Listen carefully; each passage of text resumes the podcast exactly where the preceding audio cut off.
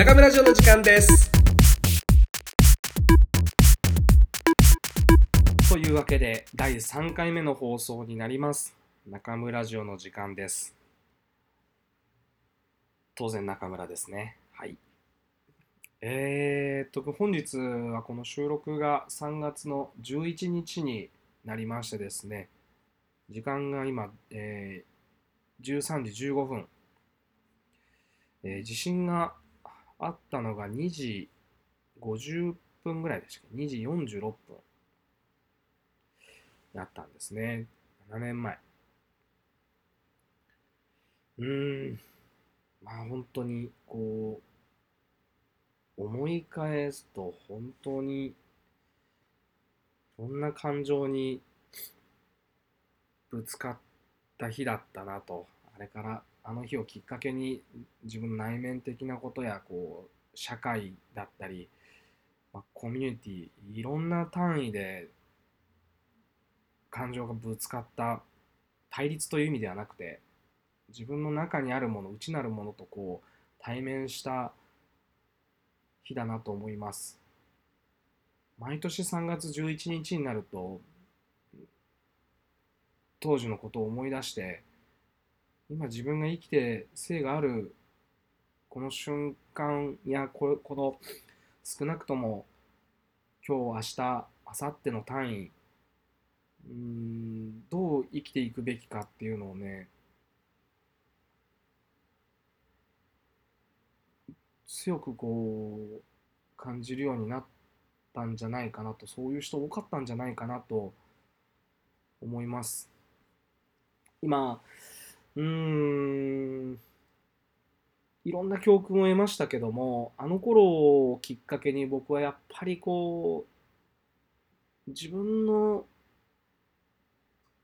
自分の人生を豊かに裕福にではなく豊かにしたいっていう気持ちがより強くなりました。自分の家族をしっかり守りたいだとか自分のやってるお店お店に来てくださるこうお客様方ですね。僕の生活の糧を与えてくださるお客様方にもっとより多くのこう面白いコンテンツをお返ししたいとか純粋に単純になっていったよりシンプルに考え方がこう変化していったなんか悩み多かった20代を経て7年前なんで僕ちょうど30歳ぐらいになるんですけどもいろんなことをこう20代の時に悩んでましたが悩みよりもやれることを一つずつ解決していこうっていう思考に切り替わるきっかけになってたかなと思ってます。ちょうど7年前というと中村商店のクロスをやる以前もうちょっと前段階で言うと僕その大きな目標で言うと自分の国の中にあるこの散髪屋のスタイルおもてなしとかそういうホスピタリティみたいなものを外国の方に体験していただけたらいいなと思って自分のもちろんそのお店のパッケージをそのまま外国に持っていけるわけじゃないので自分のお店の、うん、やり方、うん、お客様のおもてなしの方法だったりとか人の考え方人間の働き方まあお店作りももちろんお店で使う道具いろんなものにもっと自分のこう魂を込めて そういうものを輸出できたら面白いなと考え始めた年ですね。うんもちろんその大きな今後のライフワークみたいなところで言うとまだまだ叶わぬことがたくさんあるんですけどその一つのコンテンツとして中村商店っていうのは誕生し、え、2014年にローンチしてるんですが23年ぐらい構想を加えて計画を練って、まあ、そういうことを始めていったんですよね。今のバーバーのムーブメントっていうことに対して皆さんいろんな意見をお持ちだと思います。うーん、良くも悪くもということはもちろんあるんですよね。少なからずバーバーであれば、利用者であれば、その恩恵を受けてるのは間違いないと思うんですよ。じゃあそのムーブメントって自然に発生したのかとかそういうとこまでこう掘り下げていくとそんなわけはないんですよね。必ずそういう経済の仕組みから考えてもそういうメンズ市場っていうものを盛り上げる、盛り立てようっていう方たちが最初は小さなコミュニティが集まってその強い信念を持って始めたことが徐々に徐々に共感を呼んでたくさんの人の幸福につながりマーケットが育っていくんですよね。なので本当に昨日今日できたものではなくてずっとそういう思いを紡いで紡いで紡いで紡いできた結果が今の利用のムーブメントにつながってるしそこまでに培ってきたスキルや思想や仲間みたいなのを持ってる方たちが一気に開花する爆発していくっていうそういう時代だと今思うんですよ。うん、否定するのは簡単なんですよね。そういう大きな潮流を否定するのは非常に簡単で、あらを見つけるのもさほど難しいことじゃないと思います。気に入らないこともあるでしょうし、僕自身ももどかしい思いしてることはあります。ただ、うーん、どうかな。人の考え方はまあ様々なので、いろんな思いを抱えてやればいいんですけど、そのフラストレーションをネガティブなことに発信するんじゃなくて、そういう思いを持った上で新しいものを生み出す力に変えてほしいなと思います。組合、利用組合、美容もありますけど、特に利用組合、んだんだん会員数が減ったりとか、僕も組合員ではないので、ん入ったこともないですし、参加しようとも今のところ思ってはいないんですが、彼らを否定するのは非常に簡単ですよね。この時代に全くマッチしてないことが多々ありますが、利用組合がもともと誕生した経緯っていうのは、聞くところによるとですけど、あの正確に僕、その組合の歴史を調べたりしたわけじゃないので、聞き及んでることで言うと、やはりそういう新しい産業として明治、大正、徐々に徐々に職人が増えていったにせよ、完全に新しい西洋文化を受け入れた、ましてや職人のうん利用師利用利用業をやってる人たちっていうのは世間的に見ると水商売で社会的な地位が非常に低い今の現代と比べると、やっぱり僕らが想像しえないぐらいこう社会的な地位が低かったはずなんです。でその低い地位では銀行からの借り入れもできず保険も入れず生活を営むことがそもそも難しいので団体になって団体交渉組合になることでこう小さな小魚の群れが群れをなして動くことでね大きな魚にこう食われず済むみたいなことと同じだと思うんですけどそういう力個々の心が個々の力が小さいことをうんカバーするためにまずは組合っていうのは誕生して保険であるとか保証であるとかその生活の保障であるとか借り入れをして事業を拡大するとか、まあ、そうやって何かあそうですね震災があった時にも利用組合っていうのはその被災さした、えー、と組合に対してすぐに援助をすることができるとかっていう人々のその助けの中で生まれてきたカルチャーなのでもう今その団体そのものを否定するっていうのはナンセンスだと僕は思います。同時に、新しい、今、今こう、どんどん利用業っていうものに新しい風を吹き込んで、もしくは産業、マーケットを広く取って拡大していこうと考える人たちに対して、なぜこんなことを言ってるかっていうと、ちょうど、あのー、個人名は伏せましょうか。あの、僕の知ってるバーバーの方で、あの、Facebook に投稿されてる内容っていうのを見たときに、内なる思いですよね。非常に強い内なる思いがあって、ただ、大手のメーカーであるとか、新しいマーケットを作ってる方たち、批判してるんですよね。純粋で、純粋であって、その思いの丈というのは、うん、否定はしたくないです。ただ、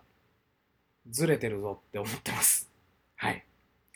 これ正直僕は完全にこの話はずれてんじゃないかと思ってて、最初にこう少し触れた通り、自然発生的に何か物事は起こることはなく、人が、人々がですね、一人じゃできないので、チームを組んで、タッグを組んで、思想を現実のものにするために、こうどんどんどんどん巻き込んでいくんですよね。で、マーケットを作っていって、より良い、より良い業界、より良いマーケットにするための思想、布教活動、もうこう宗教的な側面が結構あると思うんですけど、そういう布教活動をやってるっていうのが一つの商売だと思うんですよ。もっとそれをミクロにして考えると、じゃあ自分のお店は何かっていうと、僕の考え方や僕の生きる方法みたいなものをやはりお客様にご提案したいわけですよね。こんな方法どうですかっていうのを。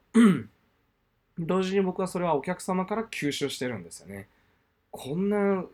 すげえ人いいんだなっていう人がたくさん来られるんで、そのマッチポンプで僕の店は成り立ってたりするんですよ。で、ただそれだけではなくて、髪を切ることで僕は報酬をいただいて、その一部が僕の家族を養うための原資になってるので、うん、お金を稼ぐこと、金だけのために、金だけのために何かをやって成し得るものってきっとないんですよね。金だけのためだったら多分散髪屋やってないですよね、そもそも。超めんどくさいと思うんですよ。全然稼げる業界じゃないし、散髪屋さんたちも稼げてないから、高いものを買うわけでもなく、うん、たくさん、たくさん儲かるってそういうことじゃないと思うんですよね。僕、お金っていうのは、二通りの、うん、稼ぎ方があると思ってて、一つは人々を幸福にする方法。もう一つは人々を不幸にする方法。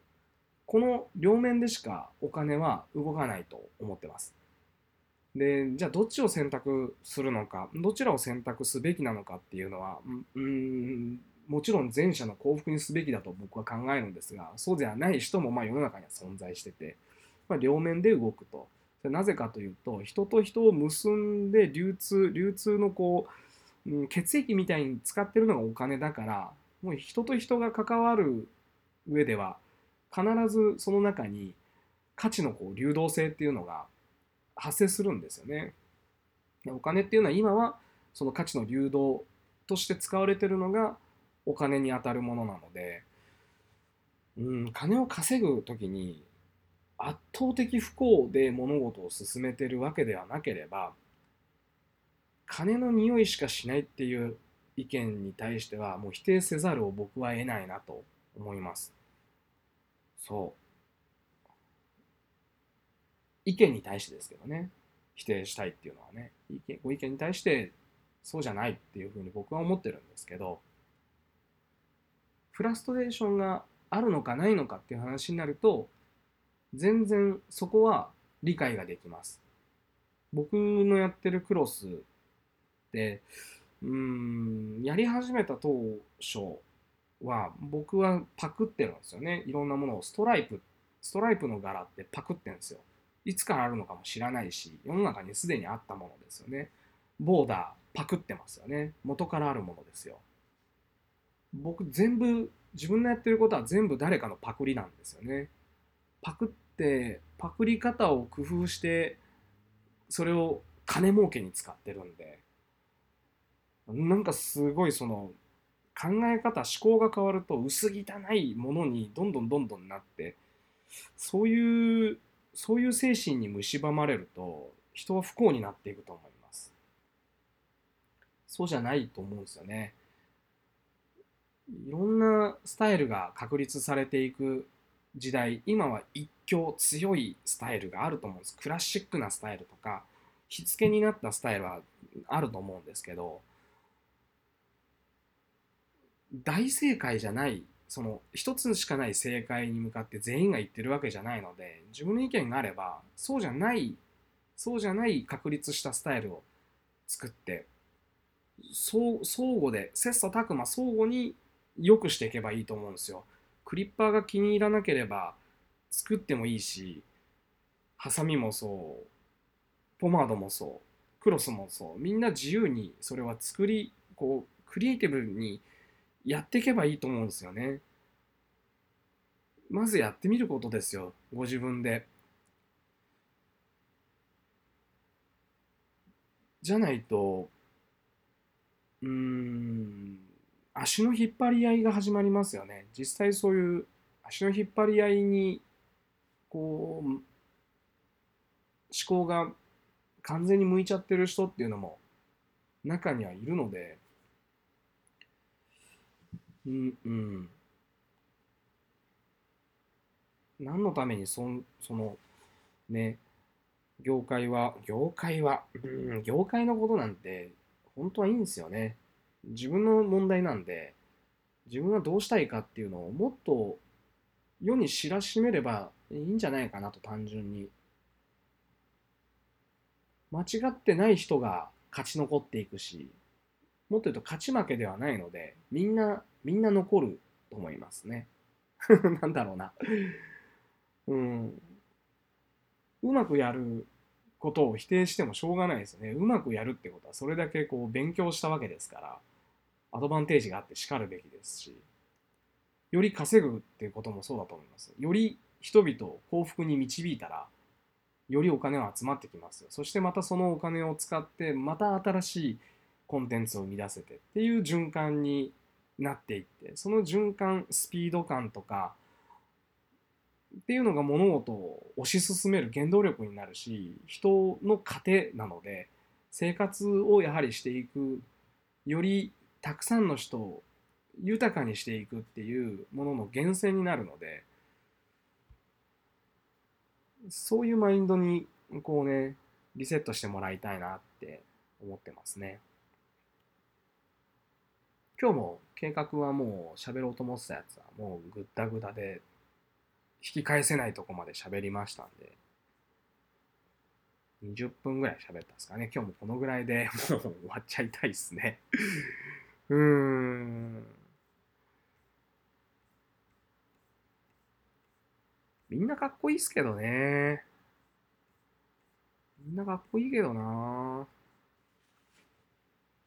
あとやっぱそれぞれ面白いっすよね。やってること。面白いなと思いますよ、僕は。似てるようで似てない。ん？似てる、まあ、似たような人たちがバーバーってなって散髪屋ってなってると思うんですけど、まあ似てるからお互いの嫌悪感って出るのかもしれないですよね。同族嫌悪みたいなことってありますもんね。いや、一緒に住んじゃねえよみたいなことを怒られそうですけど、うん。まあ飲みにね、行ってまた喋れたら面白いんですけど、僕はもう酒飲んでもゲロしか吐かないんで、飲ましてもしょうがないんですけど、なんか世界にある他のこう国のね散髪屋さんたちとかすごい面白いですけどね。やっぱでも、流れで言うと、例えばシュコーラムがもう完全に今のムーブメントのこう火付けになったのは、ブーストになったのは間違いないですけど、彼らをまたバックアップしたいろんなこう、ね、バックグラウンドがいっぱいあるわけじゃないですか。そのバックグラウンドを引き寄せてるっていうだけですごいなと僕は思いますしね。自分の周りにどれぐらいそういう自分をバックアップしてくれる人たちがついてるのかとかって考えるとそういう一大勢力みたいなのをね持ってんの僕すごい憧れますけどね。はい。東京の方とか行くとねいっぱいいろんな人がいて東京だからできるんだみたいなことももちろんそれも否定できないですね。僕も東京にいたら打ち合わせもっと楽なのになとか、人に会う、ね、のも楽だし、打ち合わせもできるし、新しいことに参加するときに、まどろこしくない、距離が近いってまどろこしこまどろこしくなくていいなとか思いますけど、で田舎じゃできないのってなると、そういうわけでもないし、東京に住みたいとは僕はあまり思ったことがないので、東京に住んでたことはあるんですけど、非常に苦手な街だったので、未だに行くと、あくせえなとかいろいろネガティブなこといっぱい考えますけど、人がいすぎて辛いとかね、まずもう電車乗りたくないですもんね。電車いっぱい人いて嫌だなとか。まあ、まあなんかそういう、地方にいるとね、視野が狭くなるっていうのは実際あると思いますね。見てる世界が、日常が狭いので、刺激が、刺激じゃないな、なんだろうな、新しい、新しい意見に揉まれづらいですよね。一つの考え方で、割と長く押し通せてしまうところもあるので、そういう意味では、いろんな地方だったり、町だったり、田舎だったり、いろんなとこに動き回った方がいいかなと思いますね。集まる人間も好きな人ばっかりで集まってもそういう時間はやっぱ大事だと思うんですけどそういうこともあってもいいし逆にすげえ苦手な嫌いなとこに行くっていうのも一つ僕はいいんじゃないかなとか思うんですけどね僕嫁と出会ったのクラブなんですけどその年クラブに僕が行った理由は今一番行きたくないとこに行こうっていうのがテーマで行き始めたんですよ。その年のテーマというか最初にこう年始に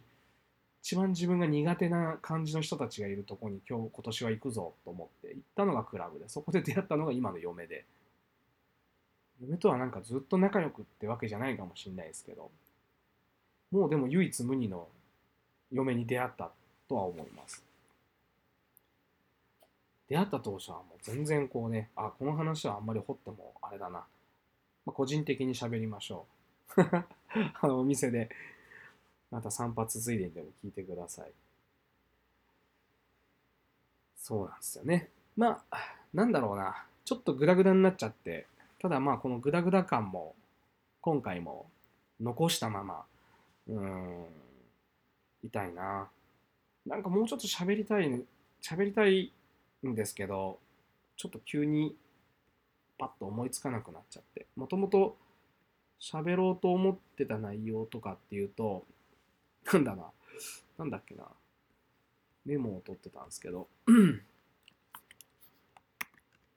あ、これだ。これですね。えっ、ー、とね、PDCA っていう、PDCA サイクルって聞いたことありますか？プラン、ドゥ、チェック、アクト。計画実行、評価、改善ですね。なんか、このサイクルで回すと物事がこう進みやすく、うん、進みやすく、うん、どうて円滑に進める手法がありますよっていう のがその PDCA っていう頭文字を取ったやつなんですけど前回喋ったなんか生き方がどうのとかっていうなんか 重め重めなのか何なのかまあ結構興味持っていただいた方が多かったんですけどなんかビビってなかなかこう自分のやりたいことが進まないっていう話もちらちらほら出てる時に自分の自分のこう生活とかもこういうすでに確立された理論の中に当てはめて考えることでちょっと思考を整理しやすくするというか自分一人悩んだって基本的には解決しないので世の中にあるいい方法すでに確立されてる方法を用いて自分自分の今の現状をこう改善していくというか、はい、リプロダクトしていくみたいなこと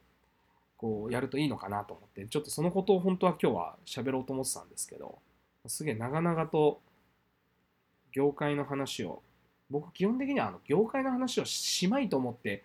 こう始めてるんですけど第3回に至るまでずっとバーバーの話を散髪屋の話ばっかりしてね一般的にその同業者じゃない方が聞いても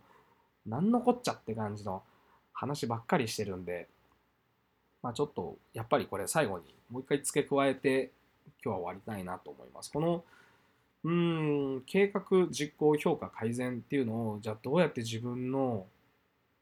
ライフスタイルに落とし込んでいくかっていうところで言うと計画をまず立てろって言った時に計画ってどっから立てんだっけってなると思うんですよ。うん、大体は。短期的なものもあるあるし中期長期とかいろいろあると思うんですけど僕最も長期をまず作ればいいんじゃないかなと思うんですよね。でその長期を作る時に大事なのは抽象的にすることだと思います。一番長期って何ですか？あの生まれ変わって輪廻転生してみたいなこううん宗教観がある方もいるんで 一概にこうこれだって言い切れないですけど僕は自分が死ぬまでっていうのを基本的にこう長期最長期のうん時間のこうレベルに設定してるんですけどその計画で言うとえっ、ー、とですねまず計画一番長い死ぬまでの計画は幸せになること幸せであることっていうのをあのコンセプトにしてます。これあの店で僕と喋この手の話をしたら必ず僕これを喋るんで、まあ、聞いたことがある方もいるかもしれないんですけどまあず自分が死ぬまでにとりあえず幸せになろうと。で幸せになるのがもう死ぬ間際のギリギリとかだとなんとなくそれってずっと辛い思いをして最後にポツッと幸せになるとかっていうスタイルじゃなくて幸せになるために幸せであり続けるというか今日とか今とかっていう瞬間的にも幸せ幸福感を感じれるような取り組みの中で最終的により幸せとは何ぞやっていう長期的なこう、うん、時間の軸を過ごしたいなっていうのが僕の一つの計画です。これプランの最初の P D、実えー、D じゃねえや、Do、実行。実行は何かっていうと、じゃあそのさっき言った幸せであること、幸せであり続ける、今日、今、明日とかもう幸せ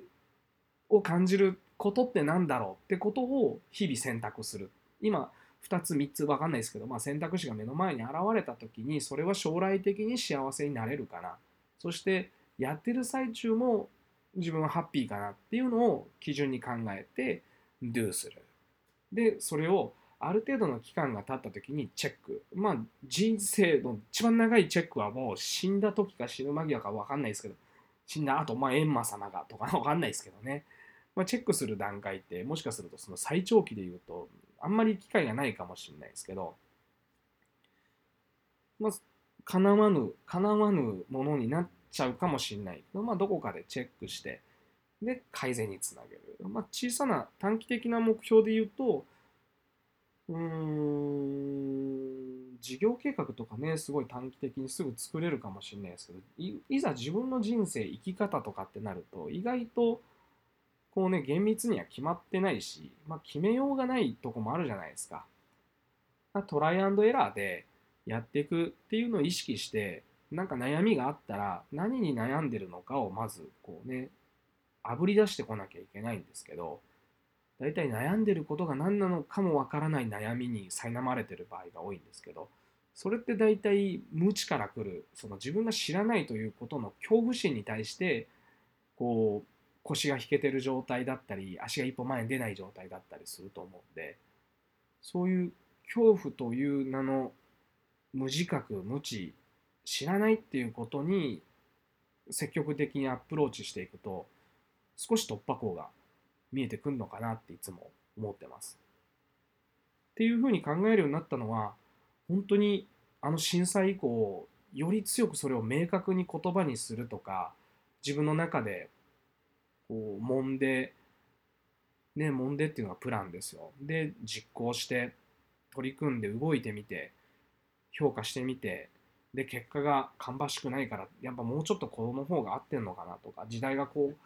変わっていく中で自分はどうあるべきかなっていう計画を立て実行してみて評価され評価ってあの自己評価もありますけど基本的にはあの自分の周りの人たちがするもんですから商売で言うとお客様が決めることですし家庭で言うとうちの家族が評価する僕を評価することですしそれに対してまた改善の改善をしていく改善のプランを出してまた do チェックアクトの繰り返しずっとこのサイクルの中に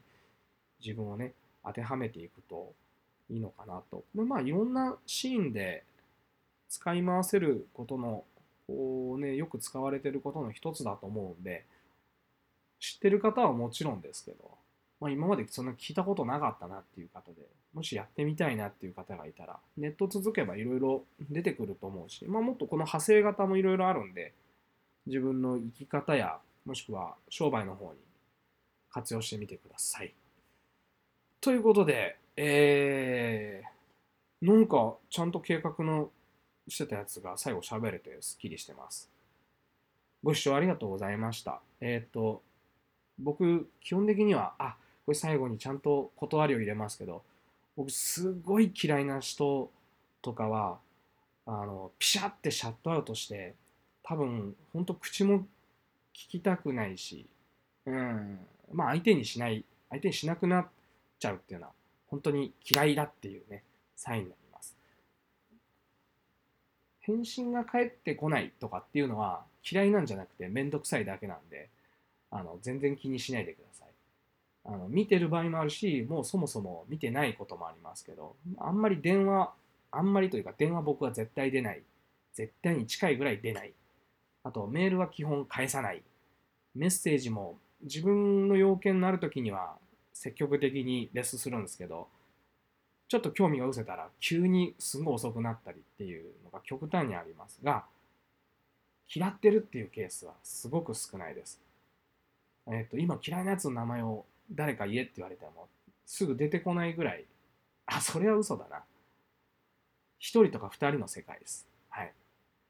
ただだんだんね、やっぱ嫌いな人って記憶から薄れますから、だんだんまた嫌いな人いなくなっちゃったりして、なんだろう、嫌いな人、嫌いな人を発表するコーナーではないので、もうあんまり余計なことを言って口を滑らさないように気をつけなきゃいけないですけど、でも飲んだ時にゲロと一緒に漏らすことはあると思いますので、その時はまた皆様よろしくお願いいたします。では、さようなら。